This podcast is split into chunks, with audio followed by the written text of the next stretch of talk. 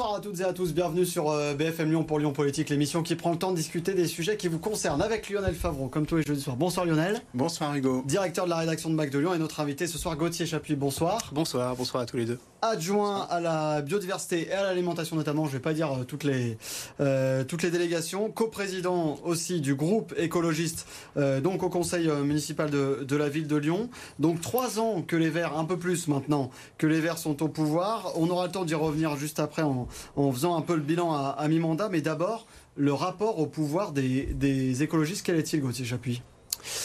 Eh bien, on commence euh, à s'habituer quand même maintenant. Au bout de, trois ans, on est à la mi-mandat. C'est vrai qu'on était une équipe euh, euh, jeune finalement, à la fois sur l'exercice, l'exercice du pouvoir, l'exercice des responsabilités, et puis jeune également en âge. hein, voilà, Euh, sur, la, sur les 200, les 103 élus que, que l'on est, il y a peu finalement d'élus qui étaient, euh, qui étaient élus euh, précédemment. Oui, bah justement, parce que vous, vous étiez beaucoup à venir de, la société euh, civile, comme on l'appelle désormais, ingénieur, fonctionnaire, associatif. Euh, très peu d'élus. Est-ce que le, le costume, il n'est pas trop grand, il n'est pas trop dur à porter?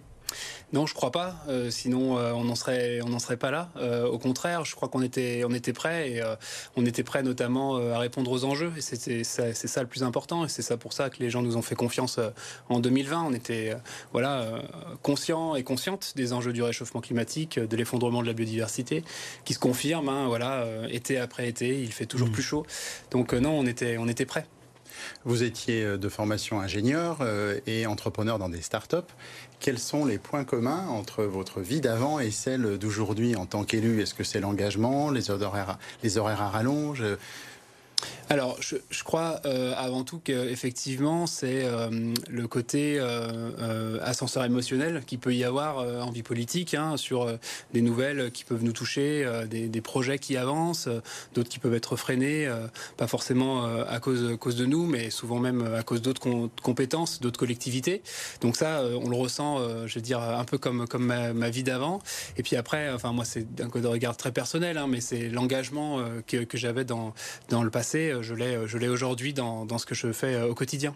Et les différences, est-ce que euh, quand on est entrepreneur, on est peu souvent euh, l'objet de polémiques, même si ça peut arriver. Quand on est euh, un nouveau? En, politique, comment on vit euh, les, les mises en cause fortes euh, ont été, dont ont été l'objet les écologistes?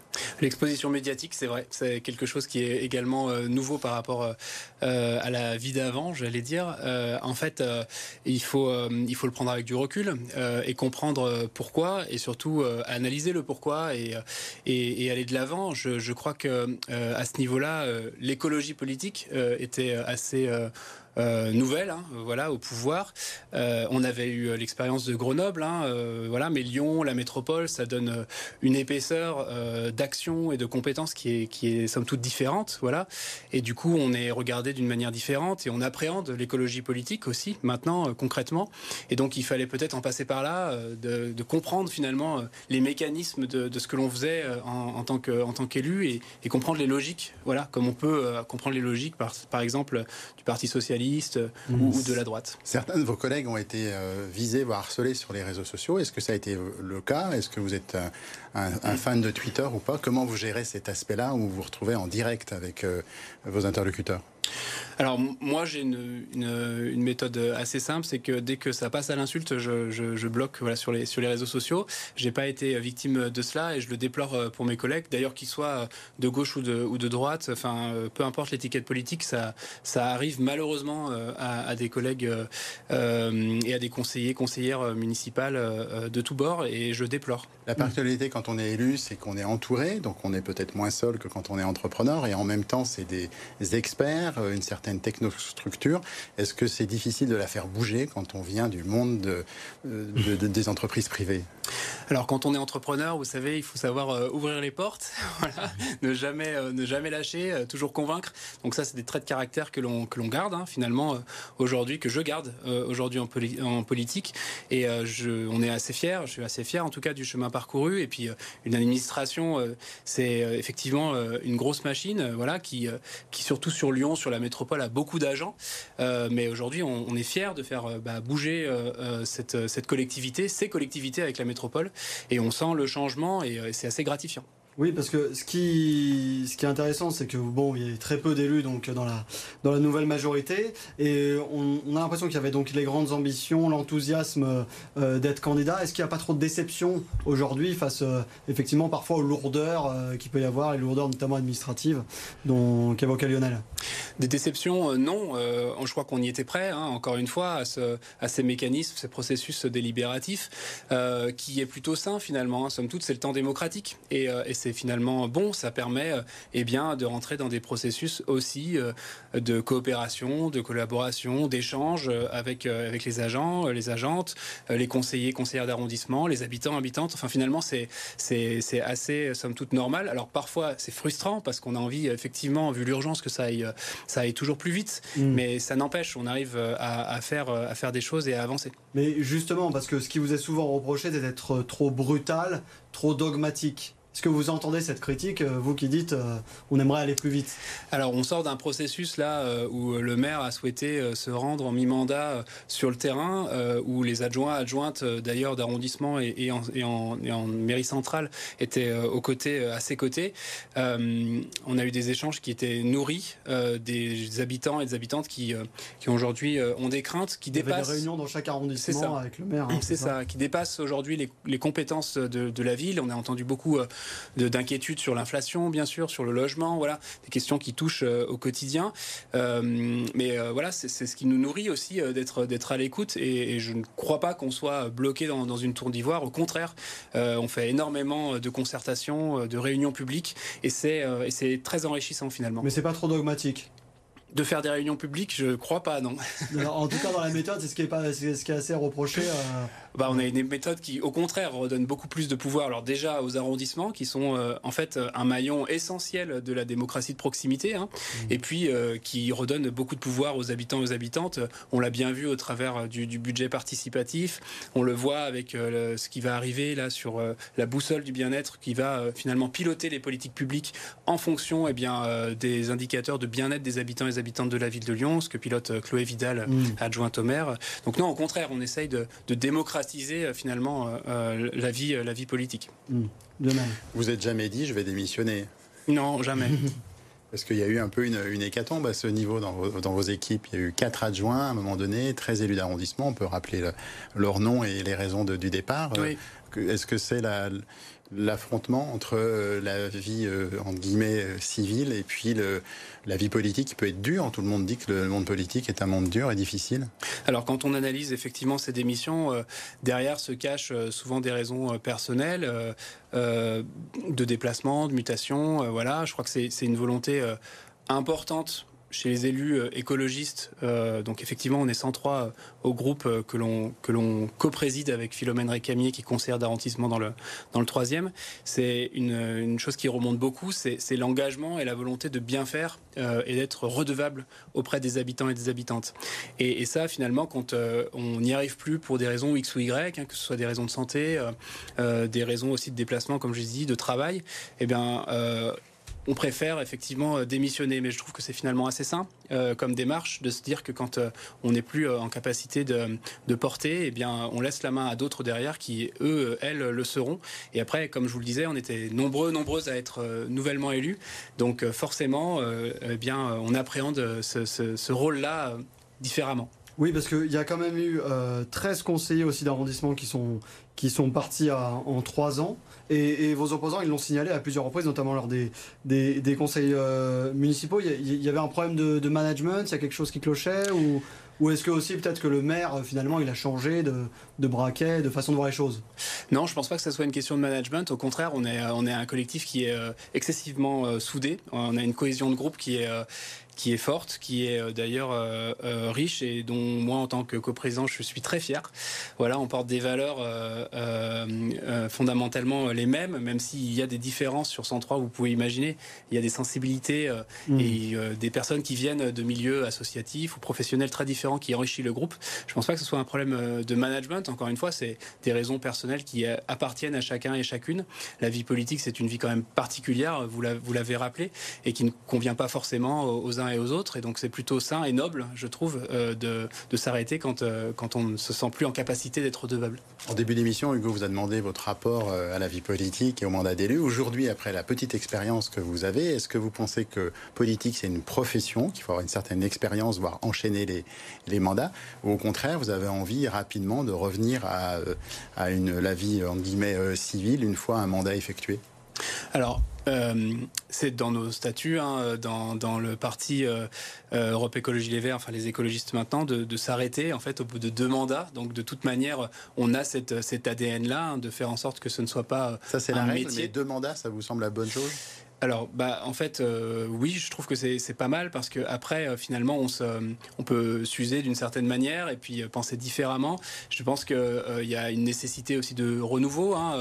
Il y a plein de gens qui ont apporté plein de choses différentes et c'est important pour, bah, pour la vie politique aussi de d'un jour ou l'autre passer la main, tout à fait. Grégory Dusset a déjà révélé sa volonté de remplir pour un deuxième mandat, et vous? C'est une, une, bonne question. Moi, j'y réfléchis, j'ai pas encore fait mon choix. Voilà, très honnêtement. Bon, le choix n'est pas encore fait. Euh, dans l'exercice du pouvoir, il y a aussi le rapport à l'opposition, oui. euh, qui vous a pas épargné, hein, on peut le dire, depuis trois ans. Lionel le disait, le disait tout à l'heure. Mais vous, vous aimez pas vraiment le, le conflit? Moi personnellement, les, les écologistes, ben, on est plutôt une, euh, effectivement euh, un parti euh, dont l'ADN est le, est le, consensus, le dialogue, la co-construction. donc c'est pour ça quand on, on, vous entendait, je vous entendais parler de dogmatisme, en fait on est, on est finalement au niveau de l'ADN très très loin de ça. Mmh. On essaye souvent de, de, chercher le consensus, de comprendre les, les, problématiques de l'autre et de les adapter au projet politique que l'on porte. donc effectivement, bon, notre position, je dirais, elle est aujourd'hui à deux vitesses. Euh, il y a une opposition euh, qui est constructive, euh, avec laquelle on peut, on peut travailler. Laquelle Par exemple, le groupe pour Lyon ou donc le, le, groupe de, de Georges Kepenikian ou, le, groupe de, de Yann, Yann, Yann, Kuchra, c'est des, des, groupes mm. avec lesquels on peut, on peut travailler, où on a très bien travaillé notamment sur le plan de sobriété. Hein, voilà. Et puis il y a d'autres, je dirais, groupes plutôt des individus ou des individualités dans, dans certains groupes, voilà, qui ne sont plutôt dans des postures politiques et politiciennes euh, qui sont Oliver, qui sont dommages. Euh, bah écoutez, par exemple, mais qui sont dommages en fait parce que elles clivent et euh, elles, elles, sont dans un dans une position assez d'immobilisme euh, des Est-ce que c'est pas le jeu aussi finalement? Le jeu politique de dire euh, voilà dans la conflictualisation de, des sujets Je ne sais pas si c'est le jeu. En tout cas, je pense que c'est pas ce qu'attendent les habitants et les habitantes de la ville de Lyon. On est plutôt une ville euh, qui va de l'avant et qui cherche le consensus. Voilà, hein. on est plutôt dans cet ADN-là au niveau au niveau de Lyon. et du coup, moi, je trouve dommage de ne pas l'être avec l'opposition. Et, est-ce que la stratégie, la vôtre hein, aux, écologistes, est-ce qu'elle est toujours la même qu'avant, c'est-à-dire celle de la provocation du rentre-dedans, euh, du, du, pour se faire connaître euh, pour le pire et pour le meilleur. Euh, je fais référence évidemment à toutes les polémiques qu'il y a eu en début de mandat. Encore une fois, ces polémiques, je pense qu'elles avaient lieu parce qu'on appréhendait ce qu'était l'écologie politique. Aujourd'hui, on comprend mieux. Quand vous dites on, c'est les habitants appréhendaient? Et puis même aussi au niveau au niveau médiatique, je pense que là aussi il a fallu que nous on explique quel était le projet finalement. On a peut-être euh, pêché par euh, souci de, rapidité et de pas voilà. Il y a eu aussi des petites phrases de Grégory Doucet qui ont lancé des polémiques. Probablement, en tout cas aujourd'hui, on sort enrichi de ça sur quelles sont nos positions, qu'est-ce que l'on veut dire. Euh, au niveau de l'alimentation, par exemple, euh, avec, je pense, la polémique. Euh, oui, les menus, les menus sans viande. Exactement, finalement, qui est, qui est acquis et compris maintenant que l'on veut aller vers plus de circuits courts, plus de local, plus de bio, plus de, effectivement, de végétariens pour tout un tas de raisons.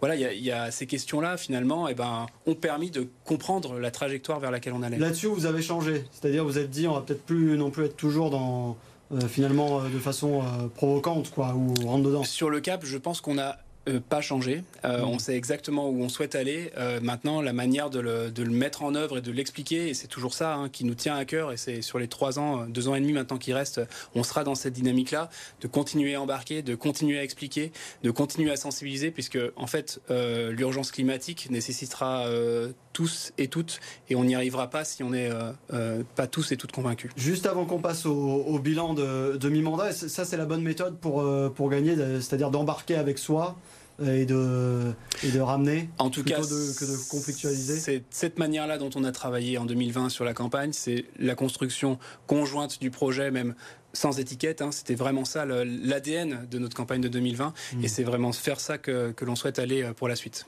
Alors, parlons donc des, des trois ans et demi qui, depuis lesquels vous êtes au, au- au pouvoir. Et ce qu'on note quand même quand on regarde euh, la ville, c'est que les modes de déplacement changent et continuent de changer.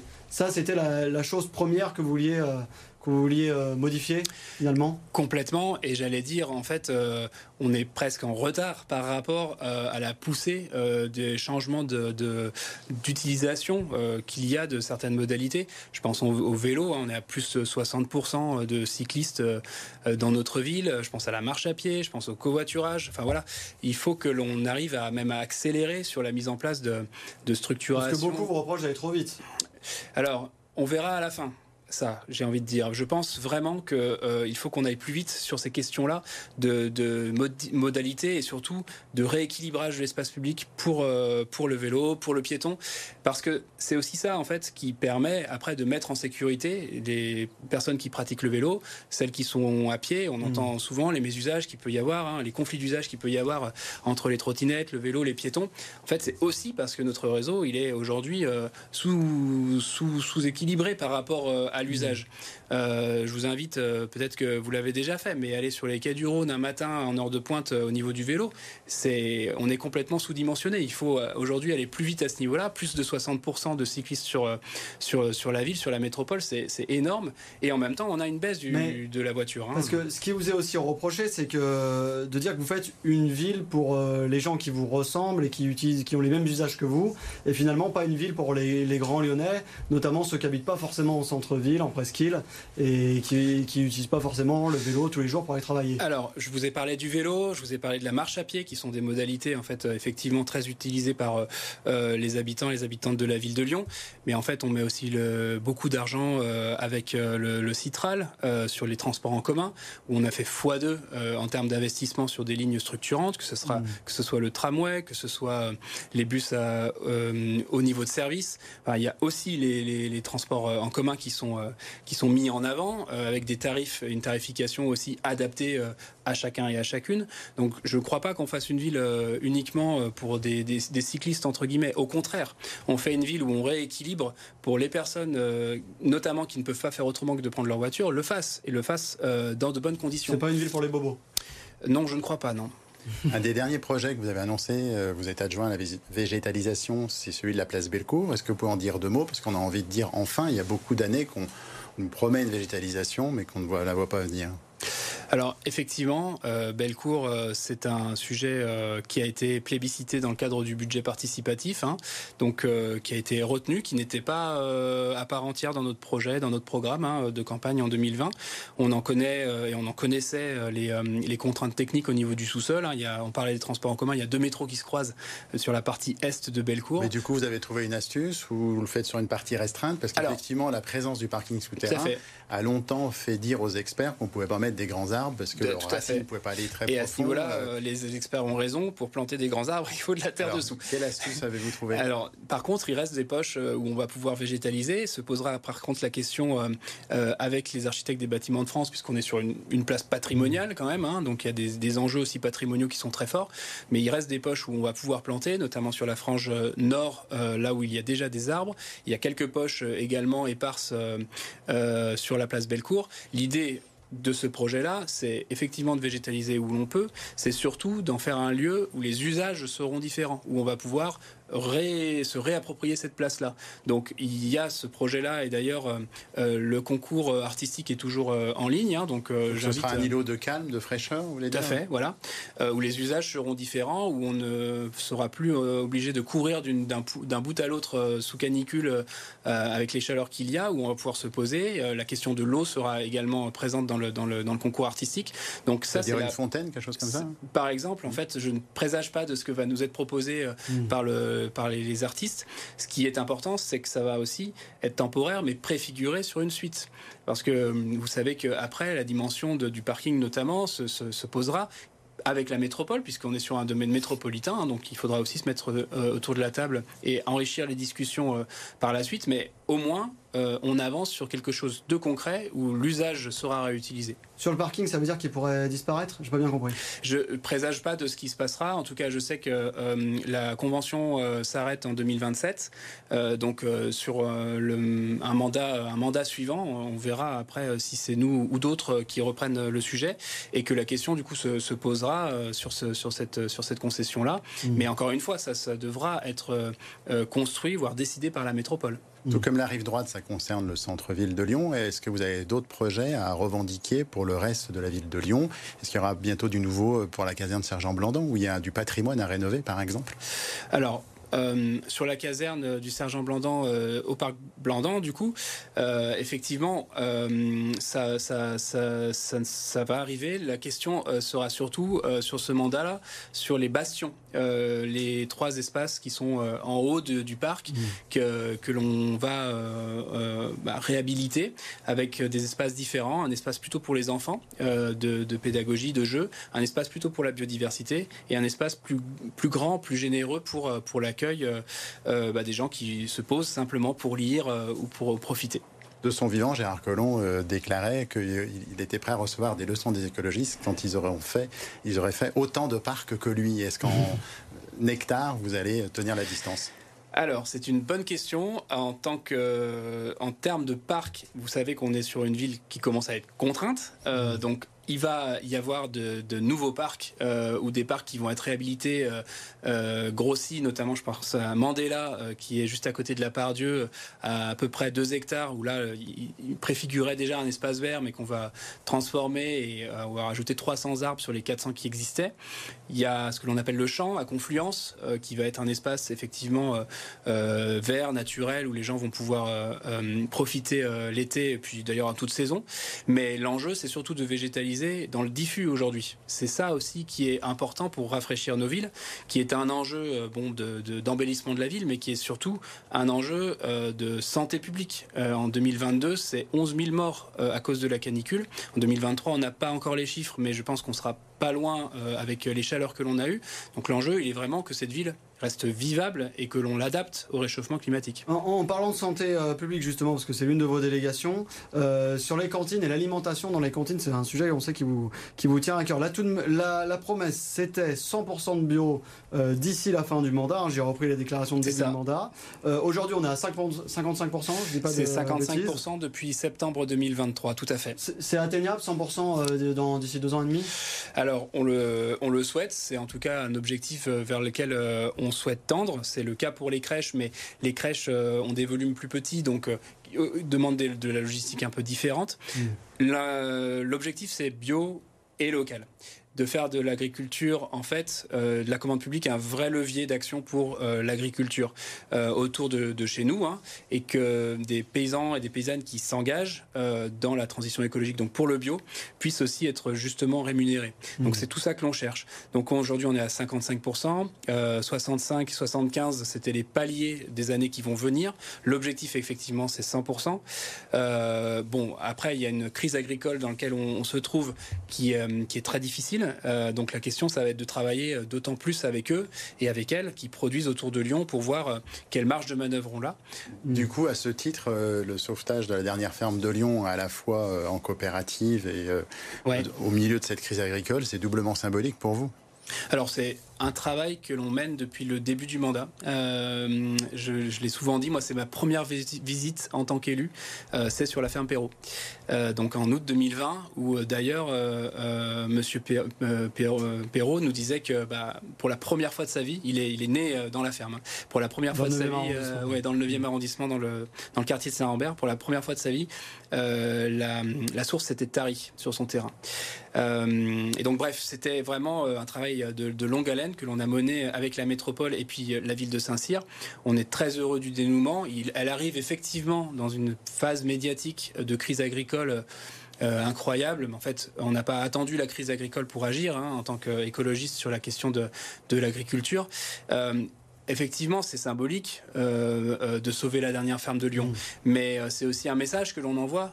les collectivités peuvent s'emparer d'outils pour garder des paysans, des paysannes, réinstaller des paysans et des paysannes sur les territoires. En termes de collectivité, vous êtes en charge du lien ville-campagne. Est-ce que la faiblesse, c'est pas l'absence de partenaires politiques à l'extérieur?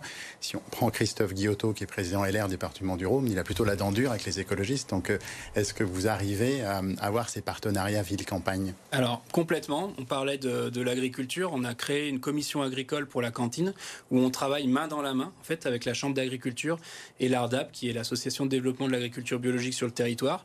Et on travaille main dans la main avec ses partenaires agricoles pour restructurer des filières, pour parler de justice alimentaire et de juste rémunération des paysans et des paysannes.